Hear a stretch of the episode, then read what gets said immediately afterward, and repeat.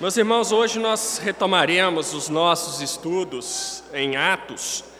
É, hoje, no domingo que vem, nós caminharemos mais um pouco nesse livro e eu peço que os irmãos abram as suas, as suas Bíblias lá no capítulo 8 de Atos.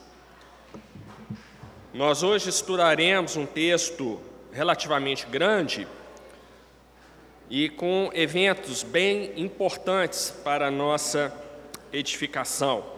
Como esse texto é um pouquinho maior, hoje eu não lerei o texto todo previamente, nós vamos ler à medida que o, o, os temas forem sendo expostos. Mas antes de chegar nisso, vamos orar? Abaixe sua cabeça, feche seus olhos, falemos com o nosso Deus. Senhor Deus e Pai, te agradecemos porque mais uma vez estamos aqui, Senhor, reunidos para estudarmos a porção da tua palavra. Dar-nos, Senhor, por meio da tua graça, o entendimento necessário para que possamos conhecer, entender as coisas aqui e sabermos aplicá-las nas nossas vidas para a nossa edificação. É isso que te pedimos e agradecemos em nome de Jesus. Amém. Bom, já faz um tempinho que desde que a gente teve a última lição em Atos, mas sendo bastante breve, o que nós temos é, como eu já disse logo nas primeiras lições, o livro de Atos aborda os 30 primeiros anos de desenvolvimento da igreja cristã primitiva. Então, são, é um período muito intenso, com muitas coisas acontecendo, e é um livro que vai mostrando que, apesar de toda a oposição que a igreja enfrentava, ela crescia. E é um livro que termina, lá sua, sua última parte, no seu último capítulo, termina com o apóstolo Paulo preso em Roma, mas pregando o Evangelho. Ou seja, o final de Atos nos apresenta o fato de que a igreja cristã, apesar de toda oposição, toda perseguição, ela termina a narrativa com o principal apóstolo dos gentios pregando livremente na capital do Império Romano, ou seja, não adiantou nada a oposição ao evangelho, chegou à capital do império até então. Mas antes que cheguemos lá, nós ainda temos uma caminhada bastante longa aí. Nós tivemos já vários exemplos aqui, já vários fatos aqui. Tivemos a descida do Espírito Santo sobre os apóstolos e os judeus que estavam reunidos ali em Jerusalém, que é aquilo que ficou conhecido como o dia do Pentecoste. Mas hoje nós veremos que, na verdade, Atos não trata de um Pentecostes, mas de três são os três Pentecostes narrados aqui no livro. O primeiro, que é o que todo mundo geralmente se lembra, que é o Pentecoste dos judeus, aquele que nós já estudamos. Mas hoje nós estudaremos o segundo Pentecoste, que foi o Pentecoste dos samaritanos. E ainda há um terceiro Pentecoste por vir, que é o Pentecoste dos gentios. E os irmãos verão que há todo um significado nesses três Pentecostes. Mas antes do primeiro deles, que foi o dos judeus, nós vimos que os apóstolos estavam ali reunidos, já haviam outros irmãos naquela igreja primitiva, e eles estavam ali reunidos em oração, aguardando a descida do Espírito Santo. O primeiro Pentecoste, isso acontece, o evangelho começa a se espalhar inicialmente ali em Jerusalém. E ao contrário do que o Senhor Jesus tinha ordenado aos seus discípulos, agora apóstolos, eles não estavam indo por todo o mundo para pregar o evangelho a toda criatura, eles estavam ainda em Jerusalém.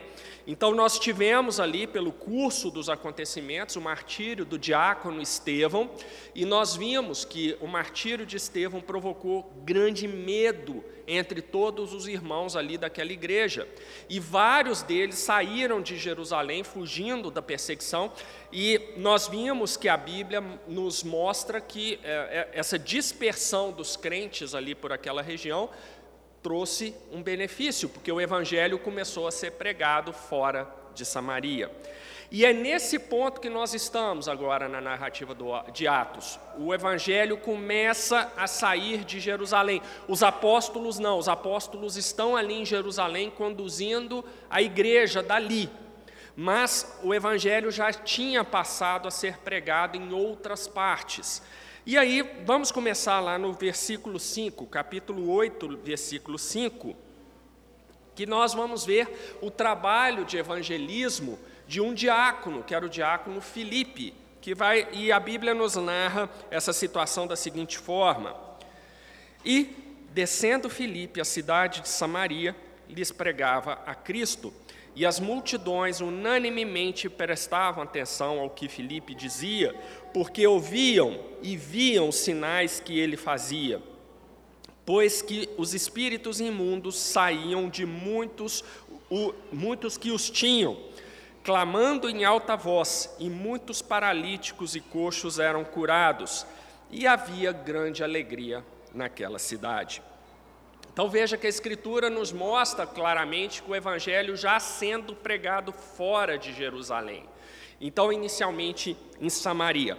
E aí há duas coisas importantes aqui para nós. Primeiro, entender aí qual é a de Samaria e entender uma outra informação que ela vai ser importante para nós quando eu falar do, uh, do Pentecoste dos samaritanos. Quase que saiu aqui o Apocalipse dos samaritanos, mas já comecei a misturar os livros aí.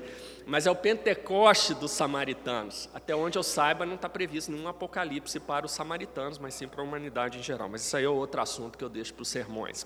Mas uh, vamos entender a questão de Samaria, entender com uma breve retrospectiva histórica aí. Como os irmãos bem sabem, na época dos reinados de Davi e de Salomão, Israel formava um único reino. Com a morte de Salomão, seu filho assume o poder, cria uma situação politicamente insustentável que resulta na divisão dos reinos. Então, nós passamos a ter, daquelas doze tribos de Israel, dez tribos se unem para formar um reino do norte, que vai ser conhecido como Israel e que tem como sua capital Samaria. Duas tribos, Judá e Benjamim, se unem para formar um reino ao sul, que vai ser o reino de Judá, cuja capital era Jerusalém. Bom, mas isso é nos tempos do Antigo Testamento. Aqui em Atos já não era mais assim, já não havia mais essa divisão há muito tempo. Mas é preciso entender o que aconteceu no Antigo Testamento para nós entendermos aqui a grande questão dos samaritanos e entendermos efetivamente por que essa narrativa de Lucas é tão importante para nós, do Pentecoste dos samaritanos. Muito bem, Judá não vai ser importante para nós nesse momento. É, Judá, vai, como reino do sul, vai decair moralmente, vai acabar sendo dominado pelos babilônios. É o período é, que eu abordei nos sermões sobre Abacuque, toda a degradação moral e espiritual de Judá que levou o seu cativeiro na Babilônia. Mas nesse momento nós vamos nos concentrar no reino do norte, o reino de Israel, cuja capital era Samaria. Uh, mais ou menos 150 anos da queda de Judá para os babilônios, o reino de Israel cai na mão dos assírios, que era então a grande potência. A Síria vai ser sucedida pela Babilônia como grande potência, mas nesse momento que nos interessa, a Síria era a grande potência, ela invade Israel, uh, domina Israel, e como era muito comum entre os impérios uh, da antiguidade, quando um império dominava outro, ele muitas vezes adotava uma política de uh, mudança do perfil sociodemográfico da área dominada. E a Síria fez isso fazendo grandes deportações de judeus de Israel para outras áreas do Império Assírio e ocupando as áreas que antes eram o Império de Israel com uh, pessoas do Império Assírio, não necessariamente assírios de nascença, mas pessoas que já tinham adquirido a cultura, a cosmovisão dos assírios, que era uma cosmovisão pagã. Então, essas pessoas são enviadas para Israel para repopularem aquela área de Israel e, com isso, haver uma mistura proposital, uma mistura cultural, de cosmovisões ali, para que o domínio do Império Assírio não fosse apenas político e econômico, mas também cultural. Havia um propósito de domínio cultural nisso daí. Então, ao longo da dominação assíria sobre Israel, então, várias pessoas com esse perfil, com essa mentalidade assíria, foram se mudando para, para Israel, tanto homens quanto mulheres. As deportações não significam que todos os israelitas foram tirados do seu território, vários deles permaneceram lá. E vinham homens e mulheres já com essa cosmovisão pagando os assírios. O, o que, que aconteceu ali e que foi inevitável?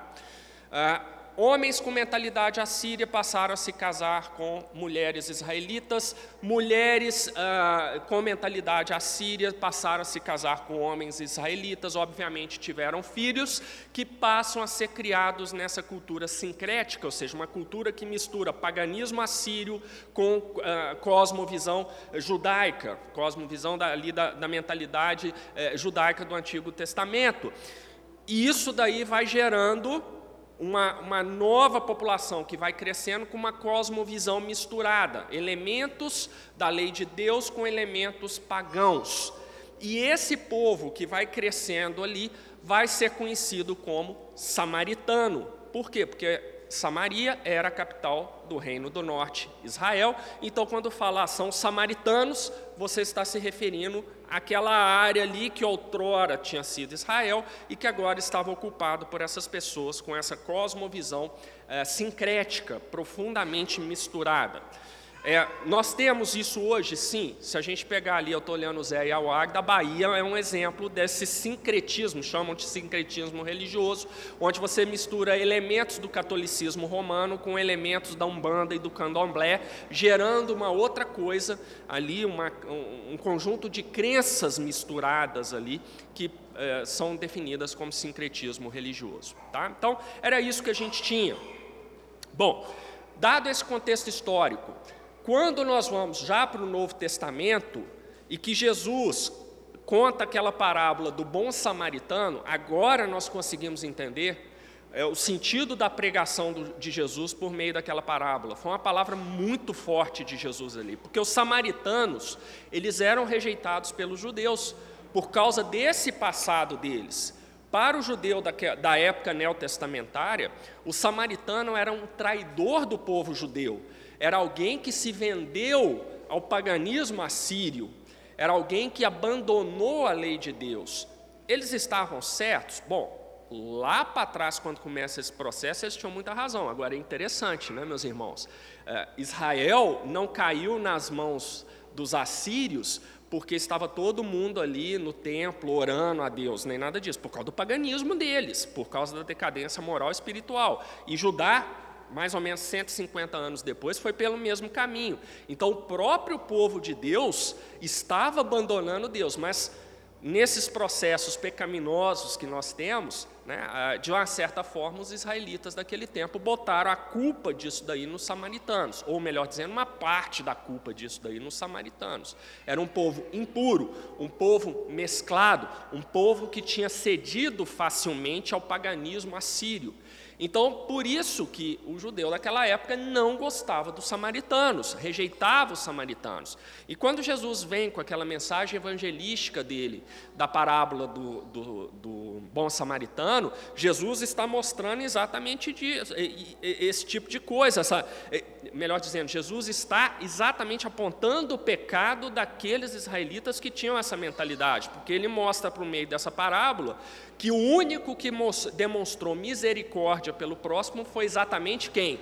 O samaritano, o desprezado, aquele que não mereceria mais consideração porque tinha cedido aos encantos do paganismo assírio. Então, é uma das várias decorrências aí da parábola do bom samaritano.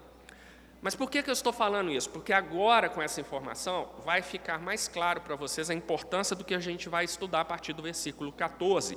Mas eu precisava mostrar Pra, uh, primeiro eu precisava contextualizar isso para os irmãos, para entenderem melhor a, realmente a relevância do Pentecoste dos samaritanos, e antes disso, esse trecho que nós lemos, do capítulo 5 ao capítulo 8, em que nós temos o diácono Filipe, conhecido como o evangelista, posteriormente ao período bíblico, ele estava pregando onde? Exatamente na região de Samaria, no meio daquele povo que os judeus rejeitavam. E olha que interessante, não era um dos apóstolos fazendo esse trabalho evangelístico, mas era um diácono. E aqui já estava apontando para algo maior, que era o evangelho se espalhando a todas as nações. O evangelho começa a sair de Jerusalém a ser pregado a todos os povos, inclusive a um povo rejeitado pelos israelitas, que eram os samaritanos. E a escritura nos mostra que essa pregação de Filipe ela teve grande impacto naquele povo rejeitado. Olha o versículo 6. E as multidões unanimemente prestavam atenção ao que Filipe dizia, porque ouviam e viam os sinais que ele fazia. Então, Filipe, o diácono Filipe, era capaz de operar sinais com o poder dado a ele por Deus, e as pessoas observavam aquilo, prestavam atenção ao que ele dizia. Então, o evangelho ia sendo pregado. Vejam que o versículo 6 não nos autoriza a dizer que todos os samaritanos estavam se convertendo, mas está falando o seguinte: as multidões prestavam atenção na mensagem de Filipe. Então é isso que, que é importante para nós. O evangelho estava sendo pregado.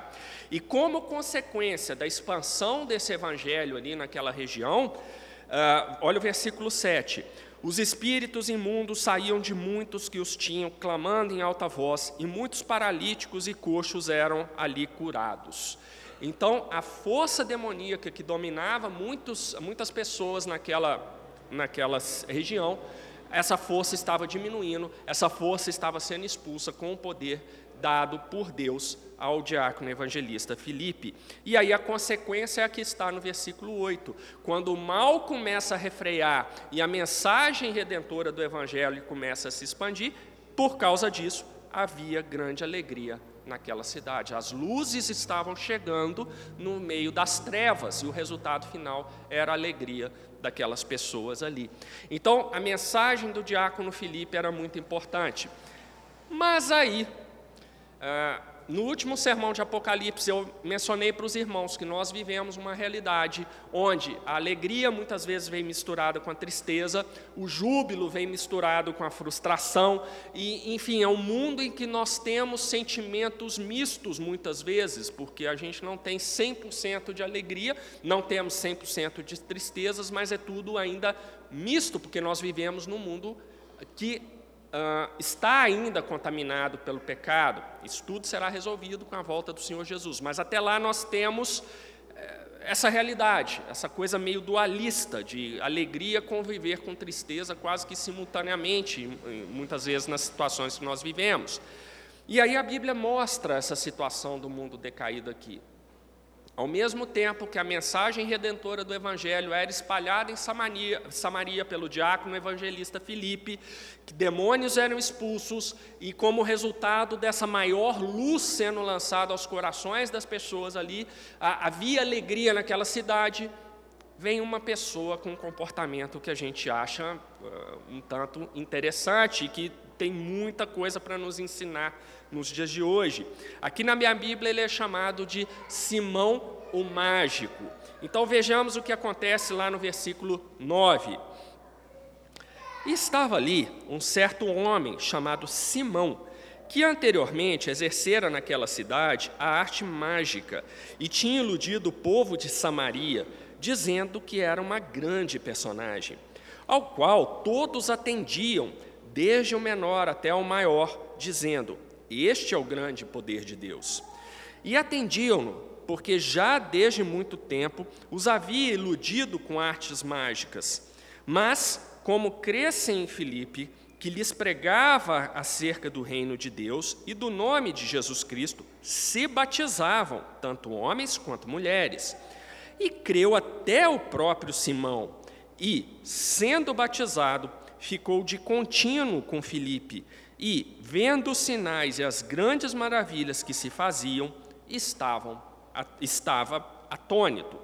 Bom, é, isso aqui é muito engraçado, porque eu me lembro que, pouco tempo atrás, quando eu era criança, eu estava numa EBD da. A Jussiele está rindo ali, não sei porquê. É, eu estava na, na, na, no departamento de juniores da igreja, realmente pouco tempo atrás, e eu me lembro do professor da, do departamento de juniores, ele deu uma lição sobre esse texto de Atos. E ele falou: Tá vendo, meninos? Então, esse negócio de ir ao circo assistir show de mágica é pecado, porque você pode ser iludido, né? porque aqui fala Simão mágico. Né? Será que show de mágica que a gente vê aí é pecado? Bom, eu, eu tinha minha caixinha de mágica, a gente lá em casa também tinha. É esse tipo de mágica? Não era isso, não, gente. É, podem assistir o show de mágica, aquele show de ilusionismo lá. Numa, aqui é uma outra coisa. O que, que esse Simão fazia? O que a Bíblia mostra é que Simão, primeiro, era um ímpio que tinha algumas habilidades de ilusão, né? É, igual o mágico tem, eles chamam até de prestidigitação, é um nome complicado para isso. Mas Felipe, ao contrário de alguém que está num circo ali entretendo e que a gente já sabe de antemão que aquilo ali é pura ilusão, Felipe não usava essas habilidades dele, de ilusionista, para enganar o povo, para se apresentar como alguém que tinha um poder dado por Deus. E aí Felipe enganava o povo. Simão, ainda bem que a Renata está aqui corrigindo. Então Simão enganava, coitado do Felipe, não, o Felipe estava pregando o evangelho, Simão que era o problema. Então Simão enganava o povo com esses truques de ilusão, falando que ele tinha o poder, e isso levava o povo a acreditar nas palavras dele. Né? A gente tem esse tipo de coisa hoje? Sim, infelizmente, em algumas igrejas você tem isso. Né? É, operação de curas, uh, supostos milagres aqui, impõe a mão, a pessoa começa a falar em línguas, né? esse tipo de coisa ainda acontece? Sim, acontece. E era mais ou menos isso que nós temos hoje, que nós vemos em algumas igrejas, entre aspas, que é o que Simão fazia naquele tempo. Né? Usava uma habilidade, algo que ele tinha aprendido, para iludir o povo. E ele era conhecido como mágico. E lá no versículo 10, a palavra de Deus nos diz que todos atendiam a Simão, ou seja, todos iam para ver o que Simão é, fazia. Olha a contraposição que Lucas está fazendo. Filipe, todos prestavam atenção à mensagem de Filipe, que era a mensagem do Evangelho, mas todos também prestavam atenção a que Simão falava. Então, claramente ali era uma região que estava enfrentando esse problema. O Evangelho entrando por um lado, pessoas sendo convertidas, mas por outro lado, uma profunda idolatria, um profundo apego à impiedade, à ilusão, à mentira. Se nós pararmos para pensar nesse contexto ali em Samaria, não é nada diferente assim em relação ao que nós temos aqui em Belo Horizonte, por exemplo. É, o que, que a gente tem? Vamos sair aqui, vamos andar aqui na Avenida Portugal. Nós vamos ver as pessoas ali, talvez já nos bares, é, dez e meia da manhã, talvez já estejam ali a, bebendo, se embriagando ali nos bares, é, pessoas andando com roupas imorais por aí, pessoas falando coisas que não, não deveriam falar, coisas que não glorificam a Deus de forma alguma. É, não é muito diferente, meus irmãos. Isso aqui é uma coisa que eu acho fascinante na Bíblia, eu tenho enfatizado muito com os irmãos, na EBD, nos sermões. Nós não devemos ver eh, essas descrições bíblicas, no caso de Atos, que é um livro histórico, é um livro que vai descrevendo a história mesmo, mas não devemos, não devemos tomar isso aqui como algo que passou, olha, como era diferente lá no passado. O coração pecaminoso continua. Então, esse padrão de comportamento deplorável que a gente via lá em Samaria, que nessa época que Lucas eh, narra esses fatos, é o mesmo padrão, padrão espiritualmente deplorável que nós temos hoje, porque o pecado humano continua. E a maioria das pessoas, sendo muito francas, são ímpias. Não são crentes piedosos. Os crentes piedosos são minoria. Os ímpios é, que dominam esse mundo, eles são muito mais numerosos. E como diz o, o reverendo Everton Tokachik, ímpio pratica impiedade. Então nós vemos a impiedade se multiplicando, porque eles são muitos de fato. Então, a, a, situação espiritual de Samaria aqui em Atos é uma situação espiritual muito parecida com a Belo Horizonte de 2023. Porque o pecado está ali. O problema não eram os samaritanos, o problema era o pecado humano, que continua. Então, esse tipo de coisa que nós precisamos prestar atenção para nós não acharmos que hoje a situação é diferente. Não podemos vir com aqueles clichês do tipo, hoje vivemos uma era digital. Tecno... Gente, digital é tecnologia, é meio, mas o, o grande problema continua, o pecado. O pecado está aí. E o pecado vai continuar existindo nesse mundo enquanto o Senhor Jesus não voltar. Mesmo nós, regenerados pelo Evangelho Redentor de Cristo, nós devemos lutar contra o nosso pecado todos os dias, porque senão a gente peca, a gente peca. Então é um problema, o pecado é um problema. O que era um problema na Samaria do Novo Testamento é um problema em Belo Horizonte, em pleno 2023, continuará sendo um problema em Belo Horizonte de 2050 se o Senhor Jesus não voltar antes. Então, é, o problema é o mesmo. Simão vai ser uma pessoa que, movida pela sua impiedade, vai se aproveitar de uma habilidade que ele tinha de ser esse ilusionista para levar pessoa, as pessoas ali de Samaria, profundamente idólatras, profundamente apegadas a esse tipo de misticismo, a acreditarem que Simão realmente tinha algum poder extraordinário dado por Deus. Então, essa era a situação que nós temos aqui.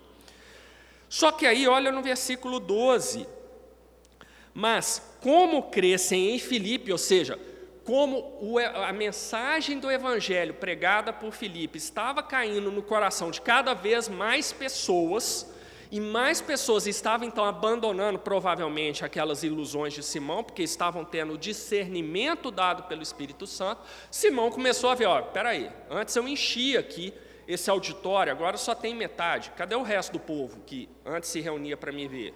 E alguém deve ter soprado: olha, tem um povo aí que está seguindo uma fé diferente da sua. E aí Simão vai lá conferir. Simão era um homem de negócios. Se tem alguma coisa prejudicando o meu negócio, eu preciso saber o que é. E aí o que o versículo 12 nos fala? Ah, que a pregação de Filipe continuava pregando o reino de Deus, o nome de Jesus, as pessoas estavam se batizando, tanto homens como mulheres, e isso aí foi de tal forma que até o próprio Simão creu e foi batizado. Então, olha só, agora a gente tem aquilo que a gente chama de plot twist, né? É a reviravolta na, na história aí. Então, Simão, que iludia as pessoas, que levava as pessoas para o caminho do mal, afastando-as do Evangelho Redentor de Cristo, ele agora creu e foi batizado. E mais do que isso, ele ficou de contínuo com Filipe. Isso significa o seguinte: ele virou um assistente pessoal de Filipe. Aí você fala, nossa, glória a Deus, né? um ímpio que enganava antes as pessoas com a mensagem falsa do Evangelho, igual nós temos, eu fico apontando aqui, não é para o pastor Bruno, não, mas só para ilustrar, igual nós temos hoje em muitas igrejas, tá?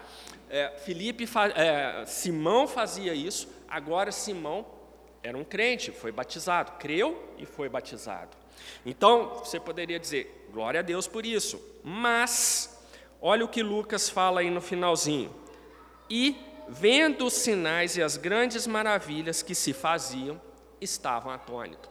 Onde estava o centro da atenção de Filipe? Sinais e as maravilhas. Percebe? Ele creu, foi batizado, mas ele olhava para Filipe e ficava deslumbrado com o que o Filipe fazia sinais e maravilhas. Olha onde o coração de Simão parecia estar. Ficou de, a, a impressão que eu tenho, e aí é minha impressão, tá? Por favor, não façam teologia disso, é que Felipe ficou de, de assistente, Simão ficou de assistente de Felipe para aprender a fazer melhor.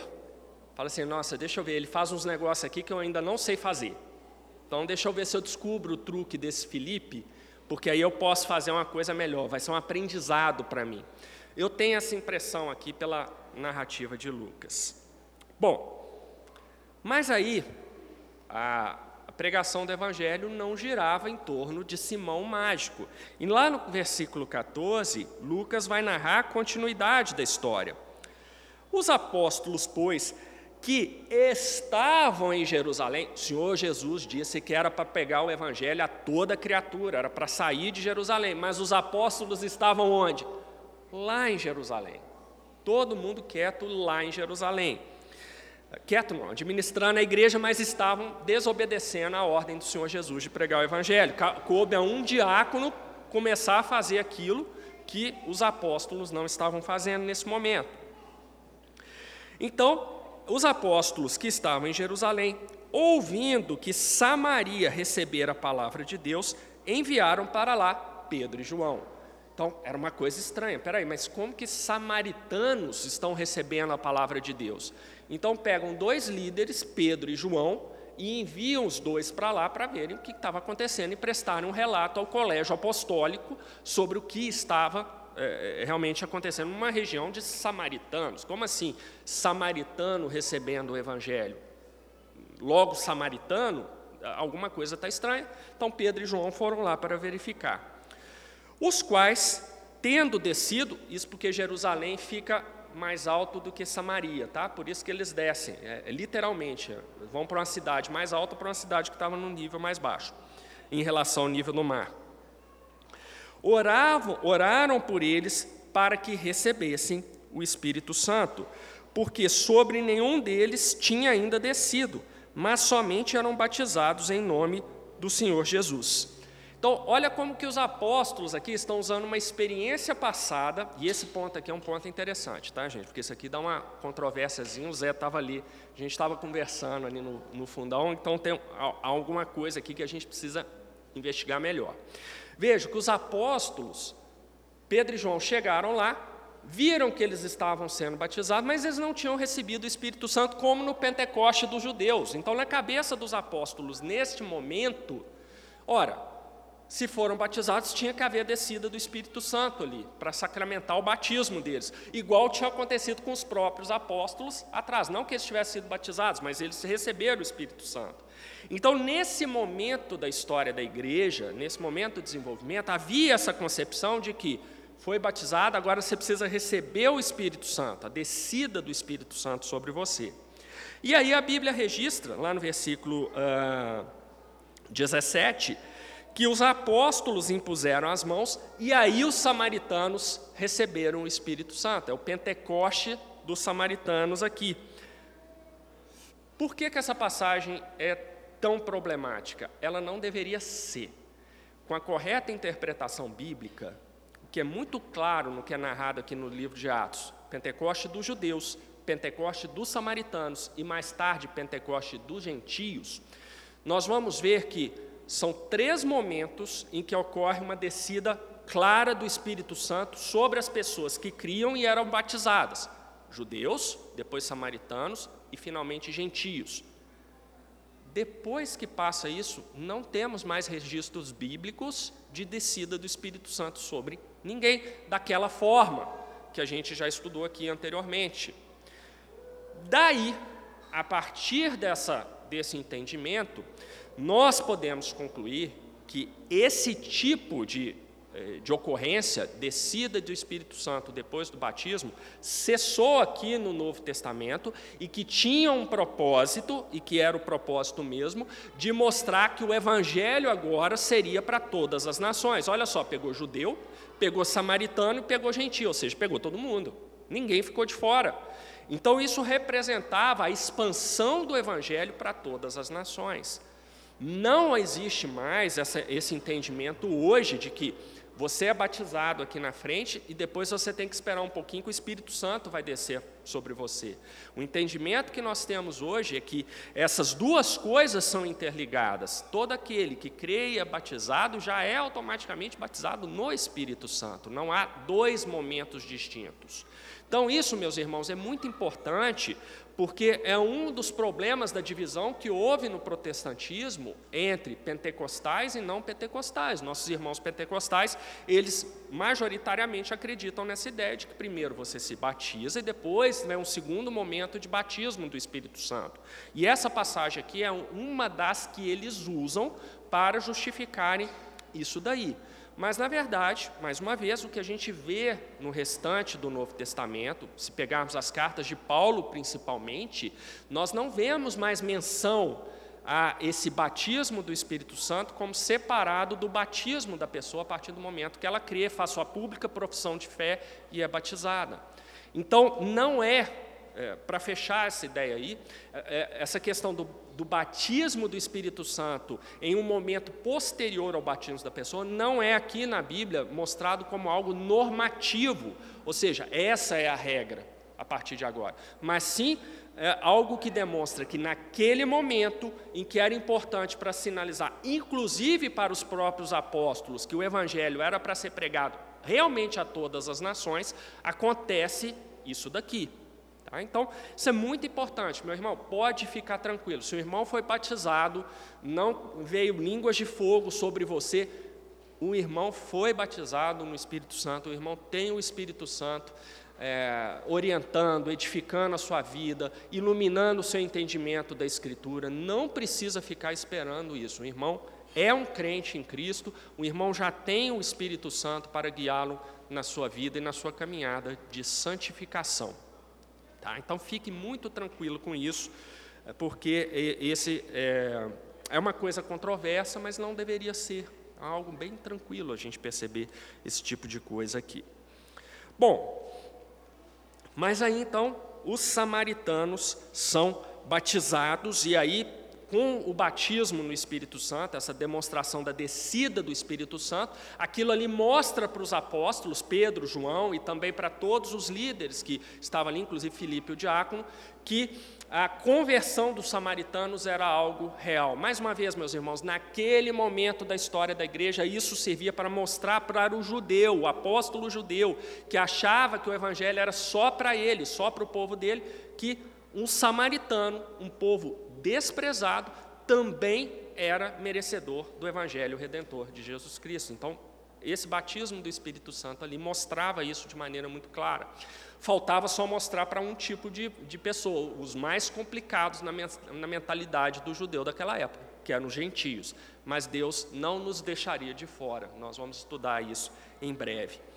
Bom, mas aí, tudo bom. Olha, que bênção, Deus está ali operando nos corações dos samaritanos. Mas olha o versículo 18. Lembra a realidade onde você tem alegria, mas misturada com tristeza, solução de problema com outros problemas que vão ver nesse mundo misturado em que você tem isso por causa do pecado? Olha o versículo 18.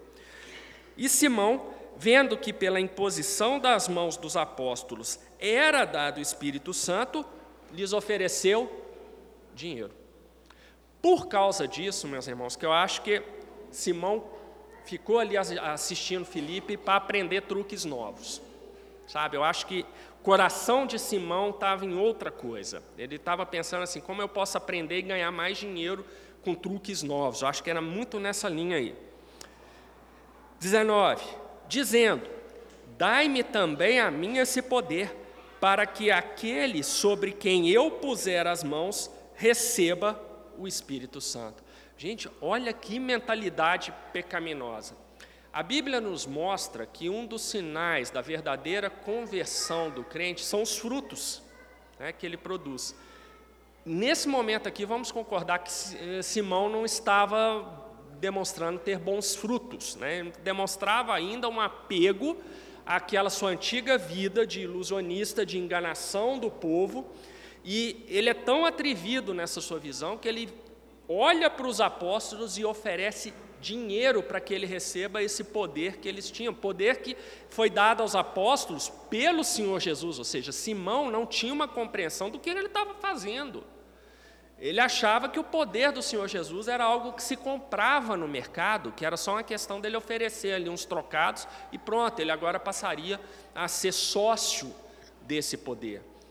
Então nós vemos que aqui, se a conversão de Simão foi realmente sincera, era um crente com muitos problemas ainda. Era uma pessoa que precisava de um acompanhamento, assim, um aconselhamento bíblico constante.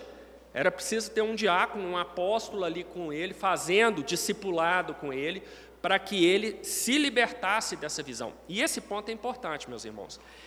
Eu não digo que Simão teve uma falsa conversão. A Bíblia não fala isso. Mas eu, eu prefiro partir da hipótese de que, se ele teve uma conversão genuína, ele era uma pessoa que, ainda muito novo na fé, ainda muito apegado com a sua vida antiga, ele precisava de oração e alguém mais experiente o orientando. Que é exatamente a instrução que o Senhor Jesus dá lá em Tito, livro sobre o qual eu preguei, Tito 2, mostrando qual é o papel dos homens mais velhos e das mulheres mais, velhos, em, mais velhas em ajudar o pastor da igreja no discipulado, na orientação dos crentes mais novos. Então, olha como que as coisas se encaixam. Então, definitivamente, se Simão era um crente verdadeiramente convertido, ele precisava de alguém para acompanhá-lo nessa trajetória. E eu prefiro parar por aí, em termos de especulação de Simão. Sabe? Não vou dizer que ele não, a conversão dele foi uma conversão falsa, até porque Lucas registra que ele creu e foi batizado. Eu talvez prefira encarar que era um crente com muitos problemas ainda, teria uma caminhada muito longa pela frente. Só que ao fazer essa proposta indecorosa aos apóstolos, Pedro, que nunca foi exatamente assim, pelo menos no seu início, uma pessoa calma, assertiva, né? É, dá aquela resposta tipicamente petrina. Olha o versículo 20. Mas disse-lhe Pedro: O teu dinheiro seja contigo para a perdição, pois cuidaste que o dom de Deus se alcança por dinheiro. Tu não tens parte nem sorte nessa palavra, porque o teu coração não é reto diante de Deus. Arrepende-te, pois desta, dessa sua, tua iniquidade e ora a Deus para que porventura te seja perdoado o pensamento do teu coração, pois vejo que estás em fel de amargura, em laço de iniquidade. Bom, bem Pedro mesmo, indo direto ao ponto, não medindo as palavras. Primeiro no versículo 20, essa expressão o teu dinheiro seja contigo para a perdição, pois cuidaste que o dom de Deus se alcança por dinheiro. Isso é o nosso equivalente ao seguinte, meu amigo, você pode pegar o seu dinheiro, some com ele daqui. Não quero saber do seu dinheiro. Trocando em miúdos é isso que Pedro falou aqui para ele. Lá no 21, tu, isso aqui é sério, viu gente? Isso aqui foi muito forte. Imagina você como uma pessoa que se coloca como um recém-convertido, um líder da igreja vem e fala isso aqui para você que está no 21 tu não tens parte nem sorte nesta palavra, porque o teu coração não é reto diante de Deus. O que, que Pedro falou? Olha, você tá, falou que se converteu, mas você não tem parte, essa palavra não entrou de fato no seu coração.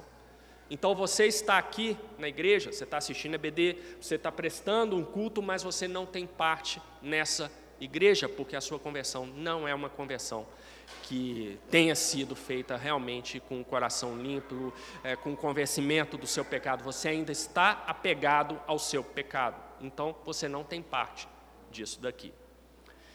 É muito forte, gente, muito forte isso. É, fica imaginando nós, como presbíteros, chegar para qualquer um dos irmãos aqui e falar assim: você não tem parte nessa igreja.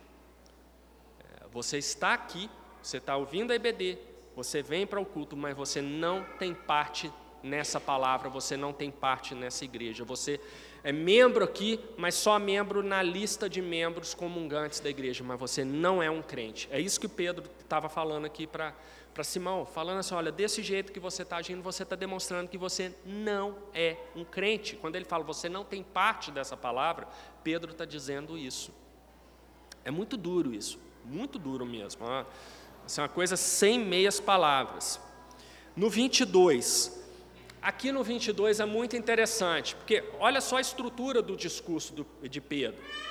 Primeiro, lá no versículo uh, ah, 20, ele rejeita a proposta indecorosa de Simão, então ele corta o mal pela raiz.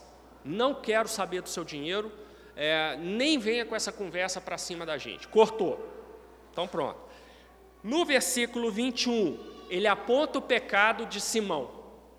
E ele fala claramente: o seu pecado é porque essa palavra ainda não está no seu coração. Você está apegado à sua vida ímpia. E você está achando que o evangelho pode se misturar com essa impiedade. Parênteses.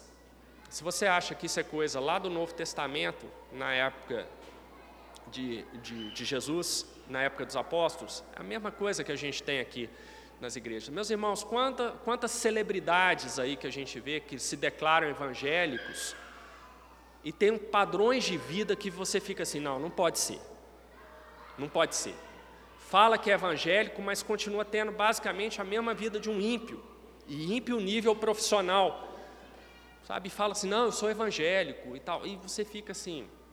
É, é isso aqui que Pedro falou para Simão, meus irmãos. Falou assim: olha, você fala que você é um crente, mas você não tem parte nessa palavra. Você não está dando demonstração de que é um crente, porque você pensou que podia comprar o evangelho com dinheiro. Isso não é coisa de um crente. Então, olha só, segunda parte do discurso. Pedro aponta o pecado de Simão. E aponta claramente, sem meias palavras.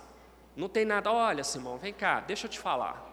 Vamos pensar aqui um pouquinho junto? Vamos, assim, eu não quero te criticar, não, tá? Porque cada um tem a sua verdade, a gente tem que respeitar. Nós vivemos num mundo de diversidade, então tem que ser. Essa conversa mole que a gente tem hoje, eh, não é disso que Pedro está falando. Ele vai lá e aponta: você está pecando nisso. Só que olha só, no 22, Pedro aponta o caminho para Simão corrigir sua vida com Deus. O que, que ele fala? Arrepende-te, pois, dessa tua iniquidade e ora a Deus, para que porventura te seja perdoado o pensamento do teu coração. Então Pedro fala o que, que Simão tem que fazer. Veja que Pedro não está falando com Simão: olha, sai daqui de perto e nunca mais venha para os nossos lados. Ele fala assim: olha, se você realmente é um crente, arrependa-te disso, ora a Deus, suplicando pelo perdão de Deus. Quem vai curar o seu coração é Deus. Percebe que Pedro, na verdade, está pregando o evangelho para aquele crente, né, aquele convertido ali, que parece tão perdido, tão apegado à sua vida de iniquidade.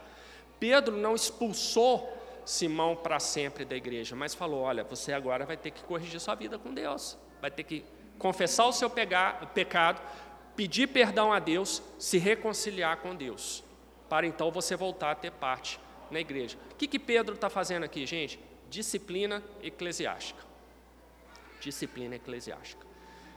Que é a coisa que nós temos que fazer aqui nos dias de hoje na igreja. Por isso que a gente aplica disciplina na igreja, para preservação da igreja e também para que aquele irmão que cai em disciplina possa se convencer do seu pecado, possa se reconciliar com Deus e voltar a ter uma vida saudável dentro da igreja, uma vida de santificação dentro da igreja. Então aqui nós temos o Novo Testamento mostrando claramente a necessidade da disciplina eclesiástica. Imagina se Pedro fizesse como muitos fazem hoje nas igrejas e deixasse para lá.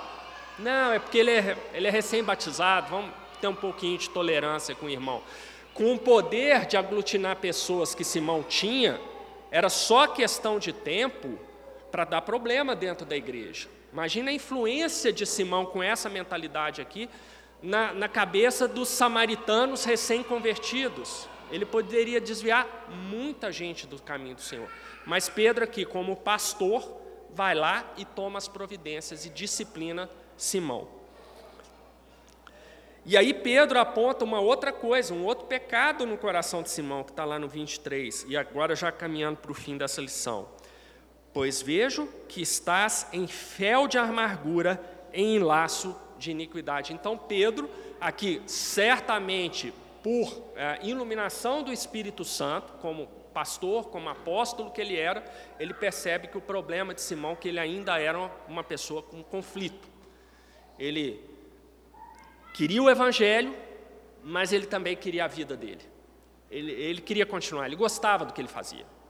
E ele queria permanecer naquela vida que ele tinha antes. Mas o que Pedro está mostrando aqui, que as duas coisas eram irreconciliáveis. Ele, Simão teria que fazer uma escolha: ou seguir a Cristo, ou seguir a vida que ele tinha antes. E por causa dessa dúvida que ele tinha, o coração dele estava amargurado.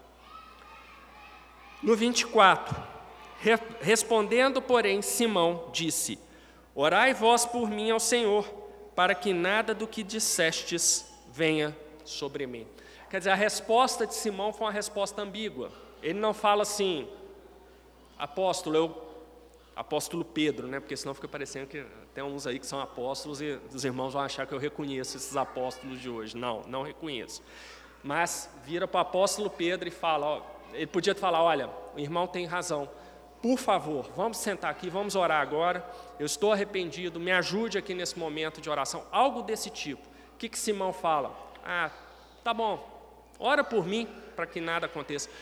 E aí a gente termina essa lição aqui sem saber, afinal de contas, o que, que se passou no coração de Simão. Se ele falou isso para Pedro, coisa do tipo, ah, tá, ora aí por mim para isso não acontecer, ou seja, desprezando a disciplina eclesiástica aplicada por Pedro ou se esse era um passo para Simão depois, lá com ele mesmo, na, na casa dele, sozinho, pudesse meditar e chegar à conclusão que realmente ele pecou e aí se ajoelhar perante Deus e pedir perdão pelo seu pecado.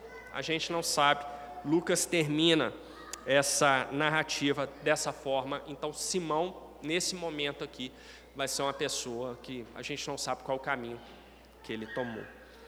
E toda essa narrativa é para já abrir espaço para o que nós veremos no domingo que vem, onde o diácono Felipe, mais uma vez, continua o seu trabalho de evangelização e agora vai evangelizar um gentio, um eunuco etíope. E é sobre isso que nós vamos falar depois, já preparando para uma segunda rodada de estudos de Atos, aí com a grande virada que tem na narrativa de Lucas, que é dada no capítulo 9, onde a gente começa a ter uma entrada definitiva agora do apóstolo Paulo, que vai ser aquele que vai pregar para os gentios.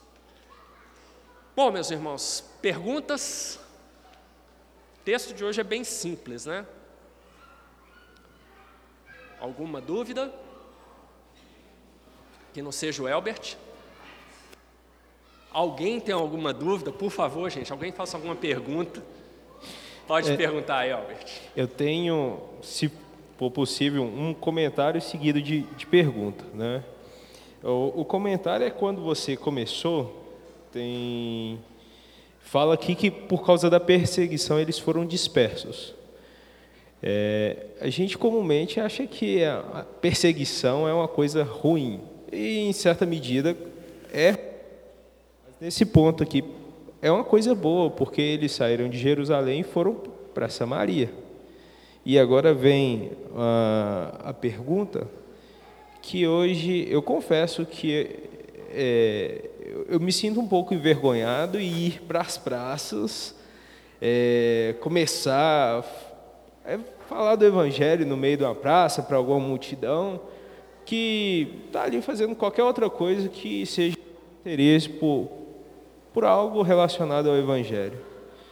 E isso mudou por causa dos nossos dias, por causa que muito do Evangelho foi banalizado por vários acontecimentos, né?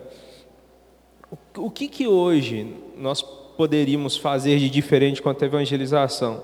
Sendo que é, há esse preconceito entre os próprios crentes, esse olhar de desprezo com essas pessoas que vão para as praças ou fazer o que é um bom trabalho, né, se fizer bem feito. Tá. Sua pergunta é muito boa, porque olha só, a gente às vezes lendo essas histórias da Bíblia, né, essas descrições aqui como era, Filipe então estava em Samaria, ali pregando publicamente, nós vamos ver Paulo fazia isso em toda a cidade que ele ia. Ia primeiro pregar na, na sinagoga, no pátio da sinagoga, depois ia para algum lugar público pregar o evangelho, as pessoas vinham, né? Então a gente às vezes se apega muito a esse modelo de, de pregação do evangelho, pregação pública do evangelho. Aí você fala, eu não consigo fazer isso, eu não consigo ir aqui a, Portugal e ficar ali no meio com a Bíblia na mão pregando o Evangelho. Né? Então, será que eu, que eu estou errado? Olha só, Elbert, há aspectos culturais envolvidos nisso aí. Eu não sou do tipo que acha que cultura explica as coisas, eu acho até meio preguiça isso de julgar tudo para a cultura, mas algumas coisas têm um aspecto cultural envolvido. Nessa época bíblica, esse tipo de método evangelístico atraía pessoas. A gente vê lá nos evangelhos que Jesus pregava é, nas cidades onde ele ficava ali, as pessoas se juntavam para ouvir. Hoje em dia, se você fizer isso, dificilmente você vai ter muita gente para te ouvir. Você vai ter uma meia dúzia de pessoas ali, se é que você vai ter. Mas não é só de pregação do Evangelho. Tente fazer qualquer coisa nesse modelo, provavelmente as pessoas vão passar por você e vão te ignorar porque não é mais uma, talvez não seja mais uma forma tão eficaz assim de você transmitir uma mensagem. Então há um aspecto cultural envolvido ali. Né? Agora, a ordem do Senhor Jesus é que nós devemos pregar o Evangelho a toda criatura, mesmo que você não seja um presbítero, não seja um diácono, não seja um professor de ABD, todo crente tem essa obrigação. Então eu vejo que você pode fazer do limão uma limonada. Ou seja, essa forma que é descrita aqui, essa forma que foi muito vigente aqui no Brasil, eu me lembro, na época que eu trabalhava ali no Benji, na, na Praça 7, ia, sempre tinha senhorzinhos de paletó lá com a Bíblia pregando e juntava gente ali. Hoje, provavelmente, não juntaria ninguém. Ainda que eu estivesse vendendo alguma outra coisa, falando alguma outra coisa ali, é, dificilmente juntaria as pessoas, mas você tem outros meios para atingir isso. Outros meios. Por exemplo, você tem uma coisa que vários pastores reformados têm feito, colocar suas pregações no YouTube à disposição. Gente, aquilo tem atingido muita gente, muita gente. Tá? Há muita porcaria na internet? Claro que há, muita porcaria, mas há muita coisa boa ali e que ajuda a gente, tira a gente dos enroscos grandes ali. Então, essa é uma maneira.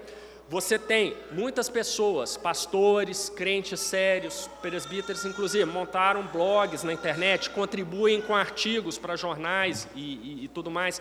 Então, é uma outra forma de você comunicar a mensagem para o Evangelho para esse público que hoje já não fica mais parado escutando uma pessoa falar, não é só do Evangelho, não, pode ser qualquer outro assunto.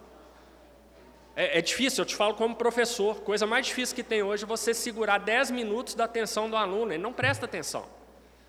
Ele começa olhando para você, no final ele já está com o celular, assim, já muda para outra coisa.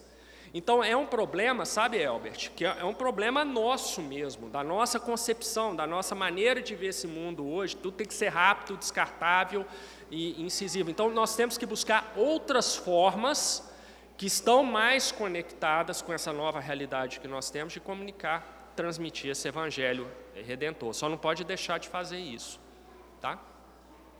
Respondido? Uh, dá tempo de uma última pergunta. Mais alguém? Vitória. Vou fazer uma pergunta, não.